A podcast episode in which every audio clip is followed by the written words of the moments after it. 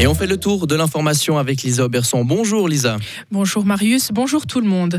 L'évacuation du village de Brienne s'est terminée hier soir. L'état-major compétent s'est assuré que les 84 habitants ainsi que le bétail aient bien quitté les lieux. Le village est menacé par un éboulement d'énormes rochers. Les autorités craignent l'effondrement des roches dans les 4 à 14 prochains jours. Le village fait donc partie d'une zone de danger rouge. Cela signifie que plus personne ne peut entrer sur l'ensemble du territoire. La zone est surveillée électroniquement. Quelle solution pour contrer la pénurie de logements Plusieurs pistes ont été évoquées hier à Berne lors d'une table ronde.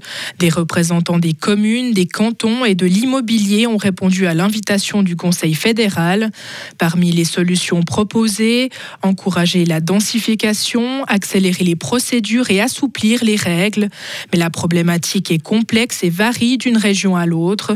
Jean-François Steyert, vice-président de la conférence des directeurs cantons, des travaux publics. Les objectifs sont les mêmes, c'est-à-dire qu'on doit utiliser notre territoire de manière plus efficace, et ça, ça vaut au Grison comme à Fribourg, comme à Turgovie.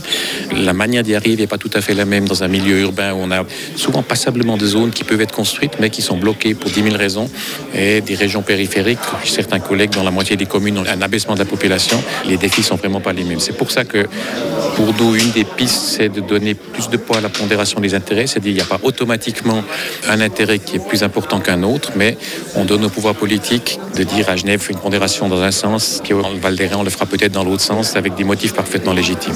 On ne doit pas changer beaucoup d'articles de loi nécessairement pour ça, mais on doit donner plus de poids au processus qui permettent de différencier entre les régions. La Confédération va tenter d'élaborer au plus vite un plan d'action avec des mesures concrètes en concertation avec les cantons et les communes. Rheinmetall va s'implanter en Ukraine. Le fabricant allemand d'armement va coopérer avec l'industrie militaire nationale pour réparer des véhicules militaires. Puis dans un second temps, la coopération se concentrera sur la fabrication conjointe de certains produits. Rheinmetall souhaite couvrir les besoins urgents de l'Ukraine le plus rapidement possible, a déclaré son PDG. La co-entreprise devrait être opérationnelle mi-juillet. Recul de la déforestation en Amazonie brésilienne. La déforestation a chuté de 68% en avril par rapport à l'année passée.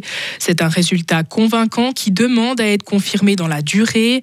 Depuis l'arrivée au pouvoir du président Lula, il s'agit de la baisse la plus significative en 2023. Le président brésilien a promis de mettre fin d'ici à 2030 à la déforestation dans la plus grande forêt tropicale du monde. L'Europe est en meilleure situation face à la sécheresse. Cela s'est par contre dégradé en Espagne en comparaison à l'année passée. Cet indicateur concerne la sécheresse des sols analysables grâce à des satellites. Il ne comprend donc pas l'état des nappes phréatiques qui se trouvent à des niveaux historiquement bas. Fin avril, plus de 27% du territoire étudié était en situation de sécheresse. C'était 20% de plus que l'année passée. Retrouvez toute l'info sur frappe et frappe.ch.